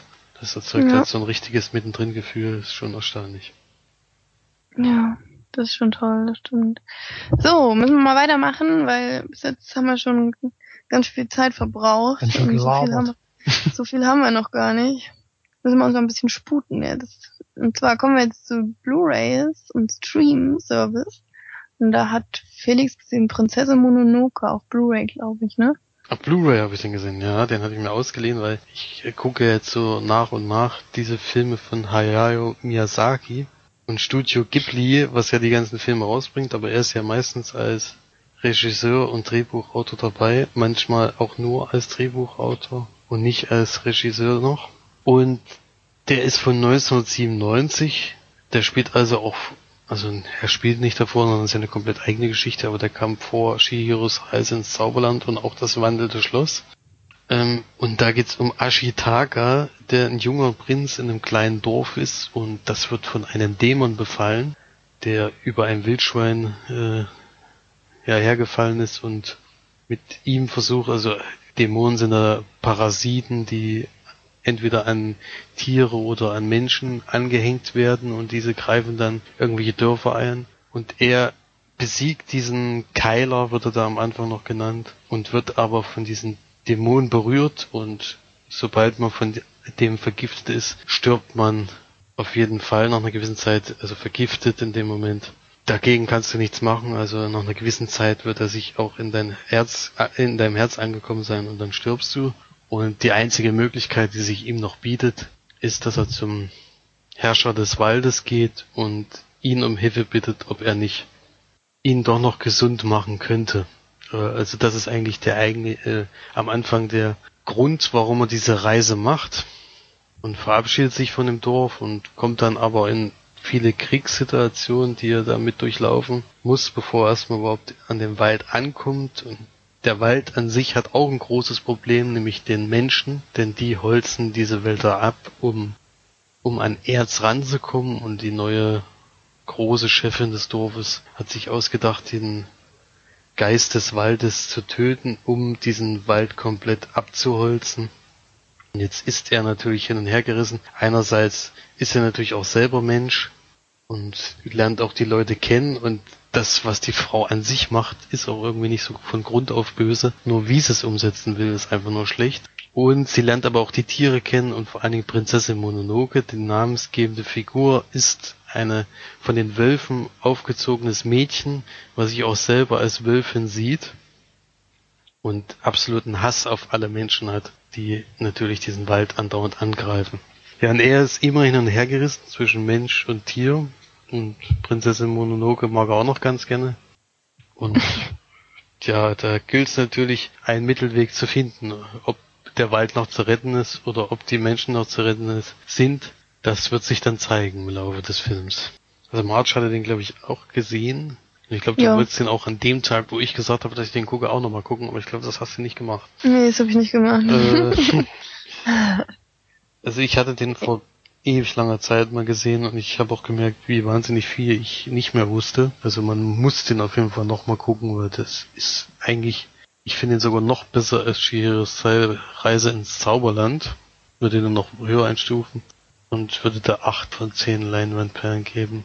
Also ich fand es von zeichnerischen her besser. Die Geschichte hat mir äußerst gut gefallen, weil die fängt erstmal ganz anders an. Man, man denkt ja immer Prinzessin Mononoke, ah, es geht um Pri- Prinzessin Mononoke, aber sie ist eigentlich eher Nebenfigur in dem Film und diese ganze Fantasiewelt, die er da erschaffen hat, ist für mich auch immer wieder erstaunlich, wie sich ein Mensch immer solche tollen neuen Welten ausdenkt. Das ist auch nicht vergleichbar mit den anderen Filmen. Man kann nie irgendwie sagen, ja, der ähnelt jetzt den und dem Film, sondern sind immer wieder komplett unterschiedliche Sachen. Deswegen gucke ich die auch äußerst gerne und habe mir jetzt die früheren Filme, die ich jetzt noch gar nicht kenne, habe ich mir jetzt auch mal auf die Leihliste getan, um die auch mal nachzuholen. Und bin da sehr gespannt, was es da noch alles für Fantasiewelten zu entdecken gibt. Ist das Ja, ein reiner Trickfilm oder ist Ja, das das ist ein reiner Trickfilm. Ja, es ist ja kein. Trick. Es ist ist Animation. Zeichen- ist Animation? Also Zeichentrickfilm, ja. Anim Anime heißt das ja. In, deswegen, das verwechselt man da immer. Also Anime ist in, äh, ist in Japan nicht animierter Film, sondern Zeichentrickfilm. Also komplett Zeichentrick. Ja, was mir bei dem Film so sehr gefallen hat, war halt auch, dass der eine ganz, ganz große Hintergrundgeschichte hat. Also, dass man das ganz sehr auf die heutige Zeit und auch auf die damalige Zeit beziehen kann. So richtig so, ja, so, dass man, dass der Film auf vieles aufmerksam macht und für die damalige Zeit schon auch für heute sehr treffend, finde ich. Und das ist bei den anderen Filmen eben nicht so, finde ich zumindest. Das, da gibt's schon ähm, so so ein paar Handlungsstränge, die die einem zeigen, was man besser machen sollte oder was ja so halt diese Zeigefinger ähm, Szenen halt. Aber bei dem Film ist es wirklich geht's nur um dieses Thema um Umwelt und und wie der Mensch dem der Natur schadet und es ist wirklich ganz ganz toll gemacht und ganz fantastisch inszeniert und da gibt's ja auch dieses eine Wesen, was mir was mir so gut gefallen hat, dieser Hirsch, ne, wenn du meinst, Mhm. weißt du, was ich das ist so ein fantastisch schön und toll gezeichnet und oh, das war das ist so, ein, so eine Figur, die ich niemals vergesse und die die die mir richtig, weiß nicht, die mir Gänsehaut bereitet hat, auch dann, was dann eben passiert damit und so weiter. Und das war auch so ein fantastisch gemacht. Ja, also wirklich auch ganz große Empfehlung von mir. Wenn man sowas mag, kann man das gerne mal schauen. Ja, es ist halt wie so ein Abtauchen in eine andere Welt. Jedes Mal, wenn man seine Filme sieht, ist schon Genau. erstaunlich. Ja, Äh, als, genau. als Extras zum Film gibt es leider nicht, also auf der Blu-ray, die ich jetzt hatte, nicht viel. Da gibt's ähm, Trailer zum Film und Trailer zu anderen Filmen von Studio Ghibli und auch wieder den Film wie damals auch bei Wie der Wind sich hebt. Den Film nochmal komplett in Storyboard. Kann man sich da nochmal angucken. Ich weiß nicht, sowas mache ich immer nicht, aber vielleicht will das jemand sehen, wie die Vorlagen zu diesen wirklich, wirklichen Zeichnungen dann aussahen. Mehr ist da nicht drauf. Gut, dann machen wir weiter mit dem nächsten Film. Ähm, Da halte ich mich aber sehr kurz. Ähm, Lucky Number 11 habe ich mal wieder gesehen, nach jahrelang nicht gucken. Ähm, habe ich mich wieder rangetraut, weil ich den damals schon so toll fand und ich gedacht habe, wenn du ihn das zweite Mal siehst, wartest du eine lange Zeit, damit du noch vieles wieder vergessen hast. Ähm, ist ein Film von Paul McDregan oder so, Geigen, ich weiß nicht, wie der ausgesprochen wird. Der hat sonst nicht viel gemacht, der hat jetzt aber bei bei Sherlock zum Beispiel mit Regie geführt teilweise. Ähm, ist ein Film mit ganz vielen Schauspielern, die man kennt. Ähm, beispielsweise Bruce Willis spielt mit, Morgan Freeman, ähm, Lucy Liu, Liu, oder wie sie ausgesprochen wird, weiß ich auch nicht. Stanley Tucci, Ben Kingsley, ja, Josh Hartnett, Ich wollte schon sagen, das spielt er die Hauptrolle, oder? Eben. Der Spiel, spielen ganz viele Bekannte mit, sozusagen. Ist von 2006 und zu dem, zu dem Inhalt kann ich jetzt nicht viel sagen, weil man da nämlich recht schnell recht viel spoilern kann. Es fängt nämlich schon sehr intensiv an.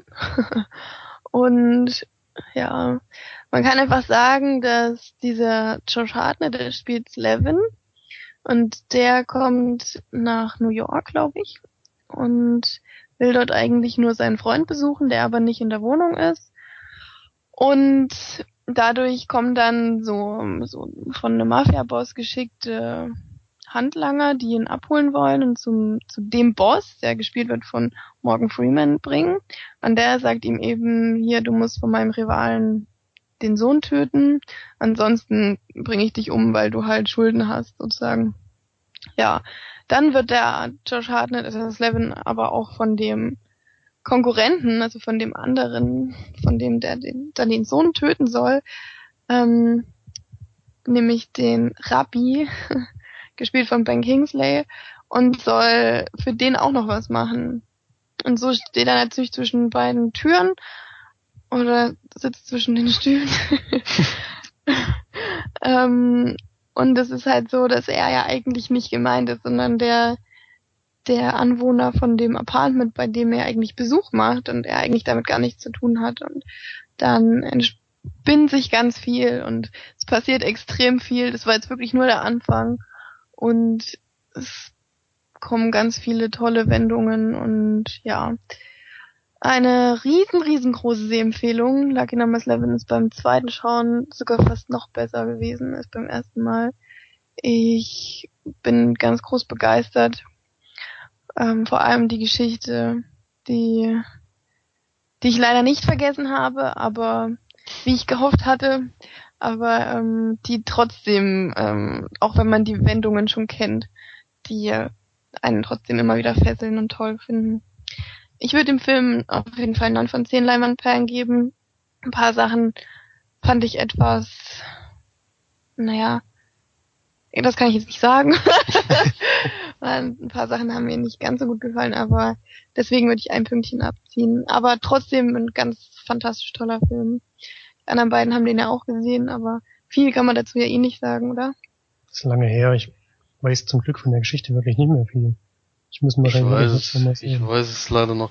Ich weiß vor allem den großen Twist im Film noch. Das ist immer schade, dass man den kann man aber auch irgendwie nicht vergessen. Halt, der hat nee, aber den so geflasht. gar nicht. Ich habe mich damals so ich weiß nicht geflasht. mehr. Das so ist aber auch nicht schlimm, wenn man den war. noch weiß, finde ich.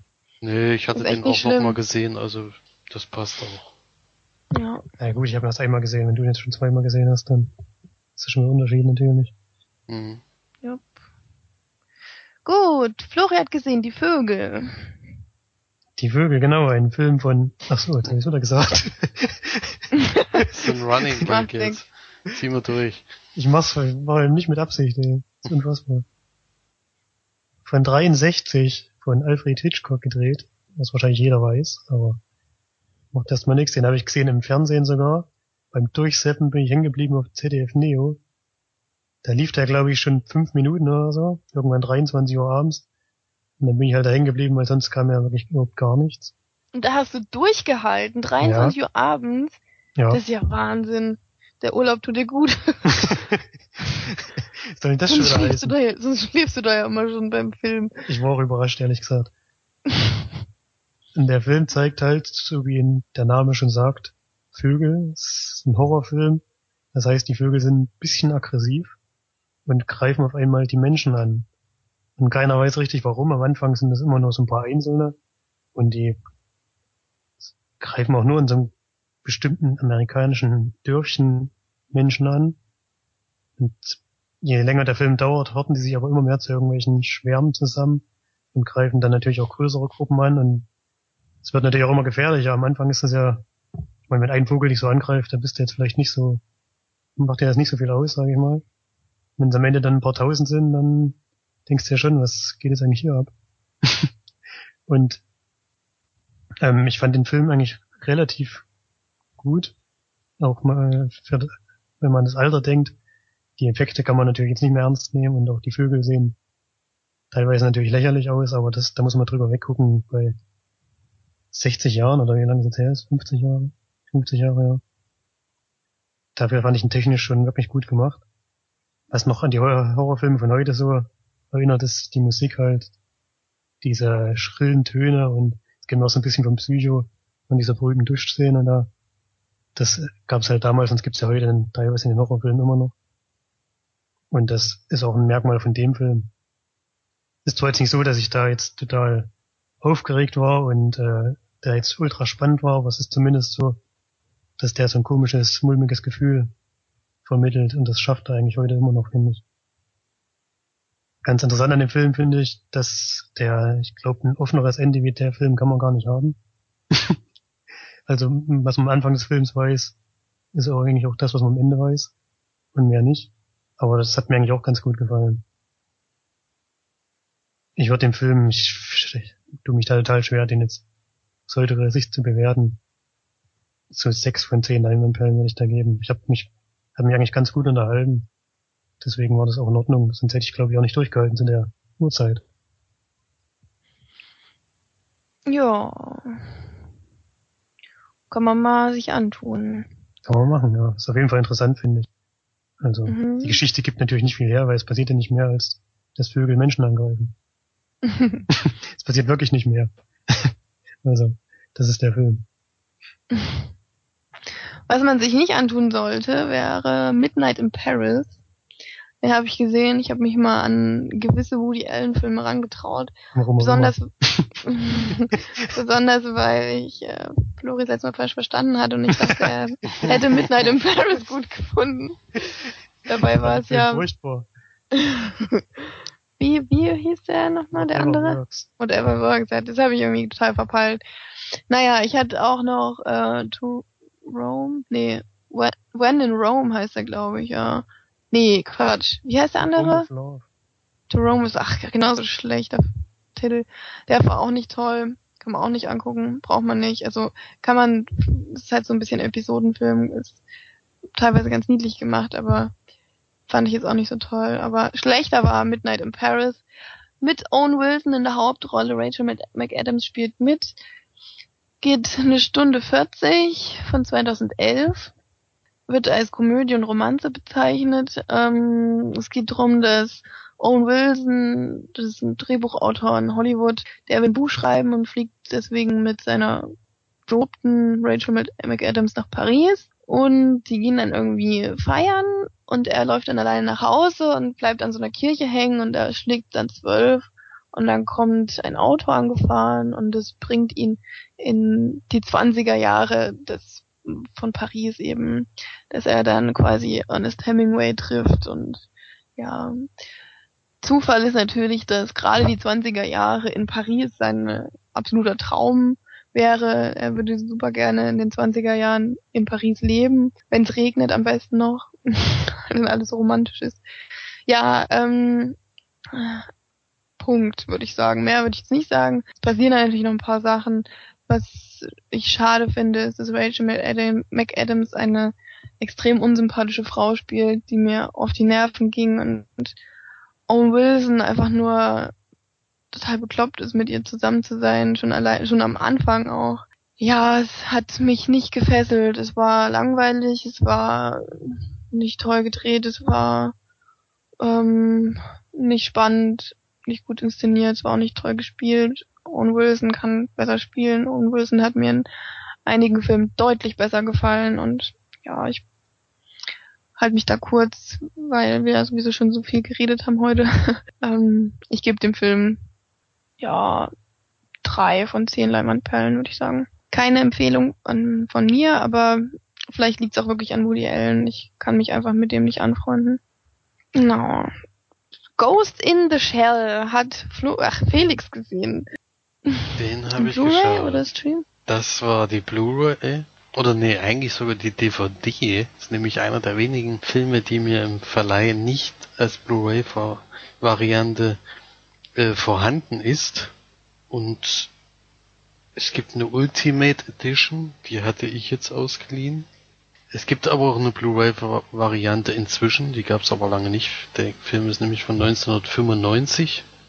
Und ja, also Ghost in the Shell ist ein ganz bekannter Manga-Film. Das ist jetzt wieder eine andere Richtung als das, was man vorhin hatte mit Anime. Also ich kann den Unterschied immer nicht so ganz erkennen. Da gibt's sicher Leute, die mich dafür verprügeln werden, aber ich äh, bin kein äh, kein äh, keiner, der das unterscheiden kann und was jetzt Manga, was jetzt Anime ist und was jetzt das ist. Und da gibt's ja so viele Typen von von Zeichentrick Sachen, da komme ich nicht mit und da will ich mich auch gar nicht reinhängen, da habe ich nämlich keine Ahnung. Ich habe aber den Film schon mal vor längerer Zeit gesehen, damals im Fernsehen, das weiß ich noch. Hab jetzt den erneut geschaut und es geht, es spielt im Jahr, jetzt kommt's, das hatten wir heute schon mal, im Jahr 2029, da wo die Terminatoren auch äh, gerade mal an der Zeit zurückgeschickt werden. In der Zeit haben nämlich viele, sind viele Menschen Cyborgs. Und das heißt, der Körper wird teilweise oder ganz durch Implantate ersetzt und das Gehirn selbst wird durch ein Cyberbrain ersetzt, äh, in dem dann ein Ghost eingeschleust wird. Also in so einer Biokapsel im Gehirn und das nennt man das Shell, deswegen auch den Namen Ghost in the Shell, nämlich der Ghost in dieser Kapsel ist deine Identität und deine Persönlichkeit. Also die der, der, Der ich, Ghost in der, der Kapsel. der Ghost. der Ghost geil. in the, also der Geist in der Biokapsel ist deine Persönlichkeit und deine Identität. Das ist nämlich das Einzige, was von dir dann noch übrig bleibt, falls du dich komplett zu so einem Cyborg äh, umwandeln lässt. Und diese ganze Geschichte wird aber durch einen Hacker bedroht. Der kann nämlich über außen, also es ist immer die Möglichkeit, die Cyborgs an sich werden immer überwacht und die werden auch immer für das Gute eingesetzt, also für Polizeigeschichten und sowas. Und jetzt gibt es aber einen Hacker, der es schafft, durch diese Barriere zu durchtrennen, äh, die, ja, wie soll man es nennen? Diese Firewall, würde ich jetzt vielleicht mal sagen, die eigentlich für unbesiegbar gehalten wird, äh, kann jetzt doch durch einen Hacker gehackt werden und ja, kann diese Menschen oder diese Geister beeinflussen und die Sachen machen lassen, die sie eigentlich nicht unbedingt machen sollten, nämlich Leute anzugreifen oder zu erschießen und sowas. Und ein Cyborg-Profi, eine junge Frau, die nimmt sich der ganzen Sache an mit ihrem Team und jagt diesen bösen Programmierer, diesen bösen Hacker. Und da gibt's aber einige Wendungen, die äh, die Story noch ein bisschen verdrehen und auch, äh, dass da noch ein paar andere Leute da Einfluss drauf hatten, aber das verrate ich jetzt mal nicht. Der Film geht nämlich nur eine Stunde 19. Der ist äh, ziemlich kurz, ist ziemlich schnell vorbei. Und was ich jetzt immer nicht so ganz verstehen kann, diese Szene muss ich euch jetzt auch erklären, weil das sind immer so, bei diesen Anime- und Manga-Sachen ist ja meistens so, dass oft Frauen in ungewöhnlichen Posen gezeigt werden. Also meistens ist ja bei den Japanern dieses Schulmädchen-Look und man guckt dann andauernd unter die Röcke oder sowas. Das finden die anscheinend total toll. Und bei dem Film ist so, dass wenn sie, das ist auch überragend, echt, wenn sie irgendeinen Stunt macht, muss sie immer dabei nackt sein. Also, Okay. also eigentlich ist es auch noch erklärbar. So schön. Jetzt, jetzt in dem Moment ist es sogar erklärbar. Sie kann nämlich über ihren nackten Körper, wenn sie jetzt Klamotten anhätte, ginge das nicht. Aber wenn sie dies, wenn sie nackt ist, kann sie über ihren Körper so ein, so ein unsichtbar Ding machen. Das heißt, man, diese ganzen Kameras bilden das, was hinter ihr ist, ab. Und wenn man von vorne drauf guckt, denkt man, die ist unsichtbar. Und das geht aber nur, wenn sie nackt. Das heißt, in meisten Kampfszenen verliert sie alle Klamotten und äh, rennt da nackt hinterher und ballert alles weg. Das sind immer so Sachen, die ich nicht so ganz verstehen kann, aber das ist ja im Manga oder in den japanischen Sachen eigentlich üblich. Also ich habe da auch schon in einem anderen Podcast mal reingehört, die haben da, die sind Manga-Freunde und auch von den ganzen Comic-Geschichten die erzählen andauernd solche abstrusen Geschichten, wo du denkst, hä, was ist denn da nur los mit dem? Sind die völlig, weil da ist das eigentlich noch äh, human dagegen, diese nackt kämpfen müssen. Das Und sind halt die Japaner. Die diese sind Japaner halt, haben da irgendwie einen Klatsch weg. Also ich verstehe das auch das überhaupt ist doch nicht. auch bei, bei den Spielen und so, wenn du japanische Spiele, oh, wenn die ja, da, da gibt's auch ganz schlimme, ey. ja, Gibt's so ja, eine, die, der, dass sich das noch wundert. Ja, nee, nee, wundern tut's mir eigentlich nicht, aber ich bin immer wieder überrascht, auf was für geile Ideen die da kommen, nur um Nacksche reinzubringen. Ich meine, äh, in äh, den normalen amerikanischen Filmen gibt's ja auch mal welche oder so, aber die sind halt irgendwelche Freundinnen, aber sie muss halt nackt kämpfen oder sowas, wo keiner drauf kommt, dass das äh, mal ja ein Punkt in einem Film sein könnte. Ja, also der böse Hacker ist übrigens der Puppet Master. Hat auch den coolen Namen, der wird auch öfters fallen. Und Stunde 19 finde ich jetzt auch echt kurz, der kann mir auch total kurz, also der geht da schnell vorbei und ist in der Zeit aber auf jeden Fall unterhaltend. Also ich habe mich jetzt nicht gelangweilt oder sowas. Ich bin aber diese, wenn das jetzt der Typ Manga ist, dass da Nacktschau umrennen müssen oder überhaupt immer diese Posen oder Schulmädchen-Outfits gerne mal gezeigt werden, dann ist wohl Manga nicht so meine Richtung, sondern eher die Anime. Aber dass der gut gemacht ist und dass der auch ein cool ist, ja auch so ein Kultfilm, der, den irgendwie auch jeder kennt. Jeden, wenn du fragst, ja, welchen Film findest du gut, dann sagt irgendwie jeder auch, kommt oft Ghost in the Shell vor. Und das ist aber auch nicht der einzige Film. Es gibt da drei Filme und auch Serien dazu und sogar ein PS1 und PS2 Spiel. Ich bin mir sogar ziemlich sicher, dass ich dieses PS2 Spiel damals auch gespielt habe, weil das auch eine gar nicht so schlechte Wertung hatte. Da spielt man auch die junge Dame, aber das hat jetzt nichts selber mit dem Film zu tun. War die da auch nackt? Ich bin der Meinung, die war da nicht nackt. Also das äh, an sowas würde ich mich, glaube ich, erinnern. Ich weiß nicht, wie, wie ich den Film bewerten soll, kann ich jetzt irgendwie noch nicht so ganz. Ich fand jetzt nicht überragend, dass man jetzt gesehen haben muss, aber ist wahrscheinlich der Film, den jeder mal geschaut hat. Der einzige Manga-Film, den ich jetzt persönlich als Manga-Film kenne. Vielleicht habe ich auch noch andere gesehen, aber dann ist es mir nicht bewusst gewesen. Ich würde jetzt mal sechs von zehn Leinwandperlen geben. Bei den Extras war ein Making-of drauf, wo der Regisseur auch mal länger zu Wort kommt. Was mich auch erstaunt habe, dass da relativ viel Material gibt, da der Film ja von 1995 ist, aber damals gab es halt anscheinend doch schon Leute, die da während des Ganzen mitgefilmt hat und das dann auf die DVD mit eingesetzt haben, weil die DVD erschien, glaube ich, 2002 erst. Die Ultim Ultimate Edition, die ich da hat, äh, ausgeliehen hatte. Und die Extras an sich sind sehr lang, also da kann man sich auf jeden Fall nochmal ein paar Stunden mit beschäftigen. Hm, Habe ich jetzt aber nicht alle angeschaut, deswegen würde ich da kein Urteil drüber geben, aber ausführlich sind die auf jeden Fall, also lohnt tut sich diese Ultimate Edition nicht. Da muss man aber allerdings auch wieder aufpassen, weil es gibt, habe ich dann auch nachgelesen, es gibt wohl eine neue Fassung, ich weiß nicht, ob das die Blu-ray jetzt selber ist, wo auch eine neue Ton äh, nochmal neu synchronisiert wurde. Und das haben viele Leute, ist denen sehr böse aufgestoßen und sagen auch alle, bitte kauft diese alte Version, das die damalige Synchronfassung ist viel besser als die neuere. Darüber kann ich jetzt mir allerdings kein Urteil bilden, weil ich nur die alte jetzt gehört habe und diese fünf okay. Sind auch ein paar sehr bekannte Synchronsprecher dabei. Ja, dann mache ich mal weiter mit meinem letzten Film. Und zwar habe ich gesehen Die Braut des Prinzen. Mm, Da bin ich nur drauf gekommen, weil die bei den Rocket Beans bei Kino Plus den mal genannt haben als einen der besten Liebesfilme, die sie kennen. Da bin ich nur drauf gestoßen und habe bei Netflix mal gesehen, dass es den gibt. Und da habe ich gedacht, mache ich den noch mal an. Ja, es ist äh, ein Film, ein Klassiker sozusagen, könnte man eigentlich schon ja von 1987, nee, von 1988 in Deutschland. Ähm, Regie Rob Reiner, den kennt man jetzt sonst nicht so. Ähm, ja, die Besetzung ist jetzt auch nicht so bekannt. Ähm, Robin Wright, wenn ihr die kennt, die spielt da die Prinzessin sozusagen und den schmierigen Wesley, ähm, den Stallburschen spielt Carrie Elves. Ja, war war nicht so bekannt von den Gesichtern her zumindest. Ist ja auch schon schon sehr alt der Film.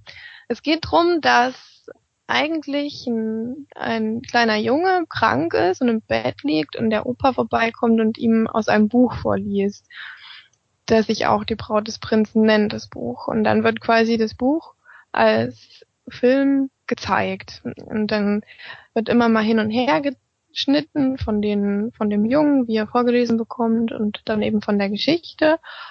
Und ich würde es eher beschreiben als kleine Märchen-Hommage sozusagen, weil es nimmt andere Märchen so ein bisschen aufs Korn, aber auf ganz lustige und schöne Art.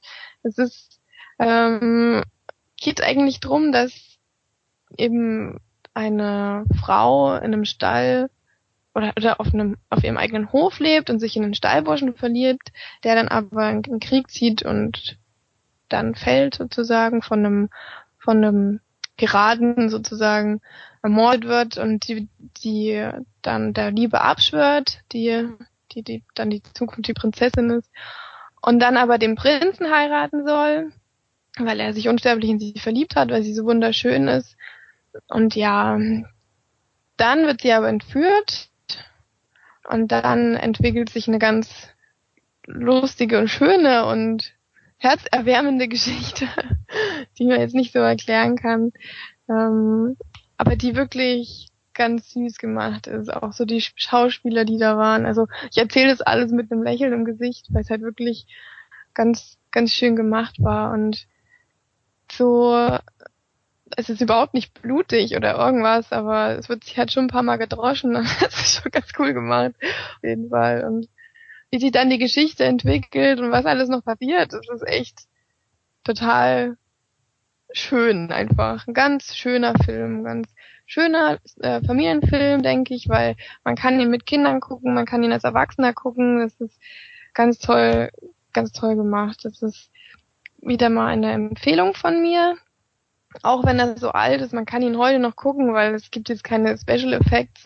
es wird halt immer gefochten oder so und das haben die echt cool inszeniert und sich auch wirklich Mühe gegeben, das merkt man. Die Kulissen sind auch echt schön und das, was ich so, so krass fand, ist, dass die, da gibt's eine Szene, da klettern die so eine riesige Steinwand nach oben, so eine Klippe und das haben die in echt gefilmt. Also die sind da das ist so ein Seil, geht da so nach unten und dann ist quasi der starke Mann, der zieht die dann so nach oben. Das geht auch relativ fix. Und dann sieht, also man denkt, die sind da irgendwie hochgezogen worden an einem anderen Seil, aber dass die wirklich, die Schauspieler sich da an diese Klippe gehängt haben und sich da haben hochziehen lassen, ohne, also ich denke nicht, dass das vielleicht bei der Frau war, vielleicht eine Stuntfrau oder ein Double, aber auf jeden Fall haben die Leute das wirklich in echt gefilmt. Also war nicht Natürlich ging das früher noch nicht mit dem Animieren oder so, oder, aber es haben sie halt auch so gemacht, dass es eben auch so gefilmt wurde, dass man diese komplette Küste sieht und sie dann nach,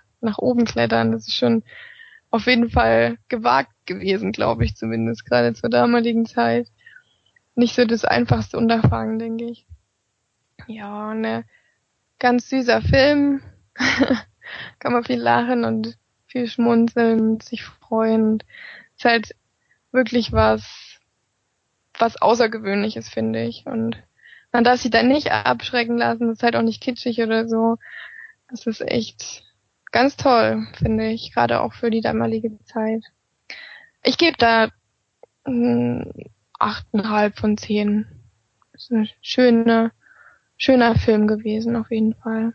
Ist es jetzt wirklich ein Liebesfilm oder ist es eher was Komödie oder?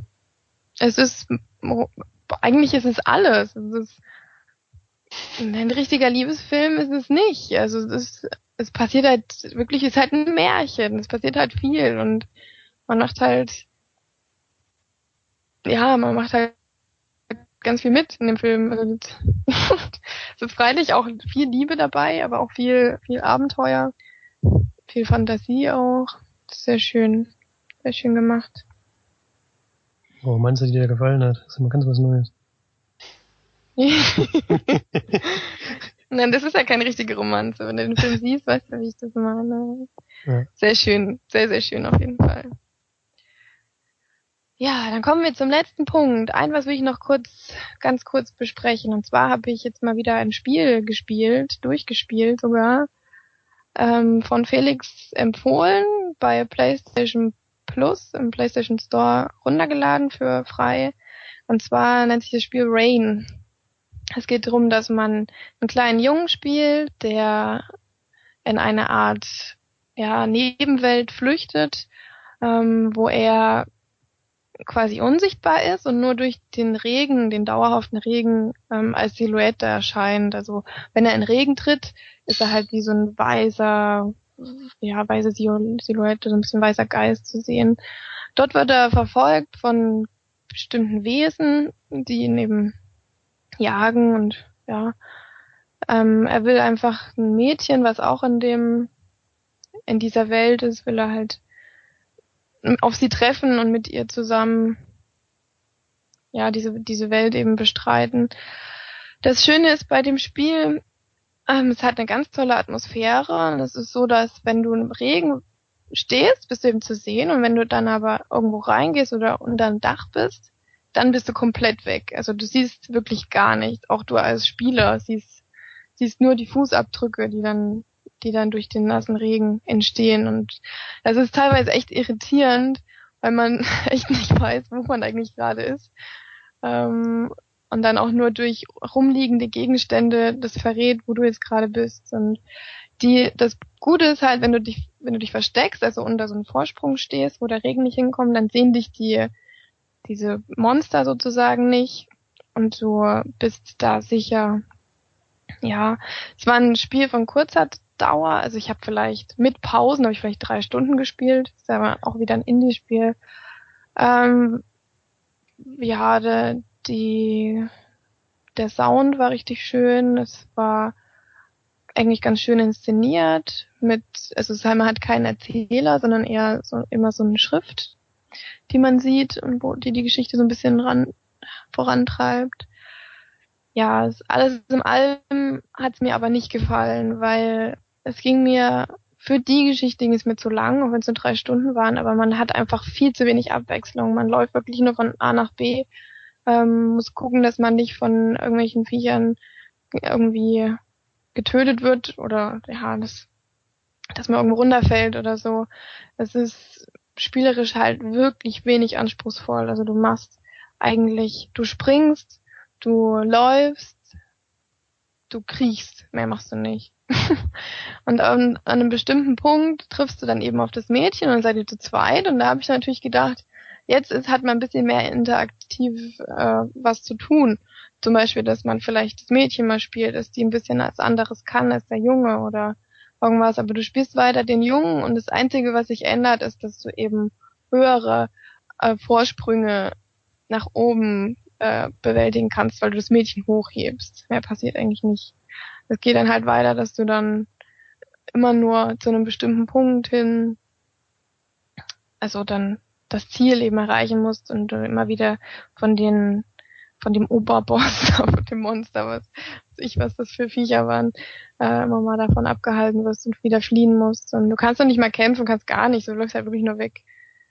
Ja, Geschichte ist eigentlich ganz niedlich bis zum Ende, weil das Ende war katastrophal, das war so kitschig und so oh, überhaupt nicht passend zu dem, zu dem ganzen Spiel. Du spielst die ganze Zeit in einem düsteren, dunklen, Ambiente, die, also die, die Kulisse war wirklich fantastisch, da kann man wirklich nichts sagen. Das war, du spielst immer in einer alten Kirche oder in so einem alten Zirkus und das ist halt total schön von der, wie es, wie es gezeichnet oder animiert, ich weiß nicht, wie die das da machen, aber ähm, das ist wirklich sehr schön. Das kann man schon sagen, das kann man auch nach vorne, so ein bisschen nach vorne stellen. Aber das Ende ist einfach wirklich, nee, kein gutes Ende.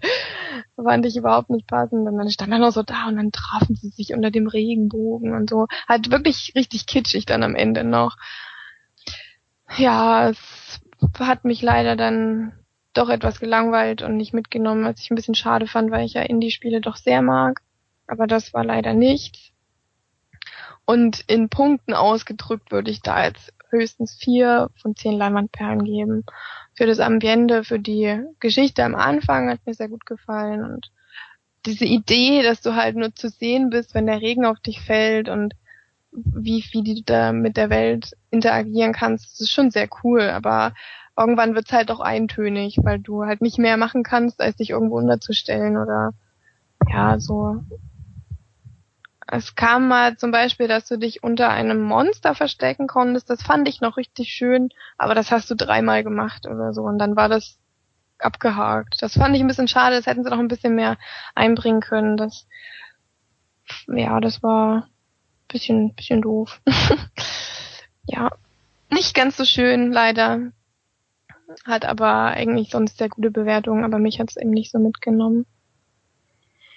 Ja, dann bedanken wir uns dann natürlich bei allen, die hier wieder eingeschaltet haben. Ähm, heute hat es mal ein bisschen länger gedauert, aber ich hoffe, ihr habt durchgehalten bis zum Schluss.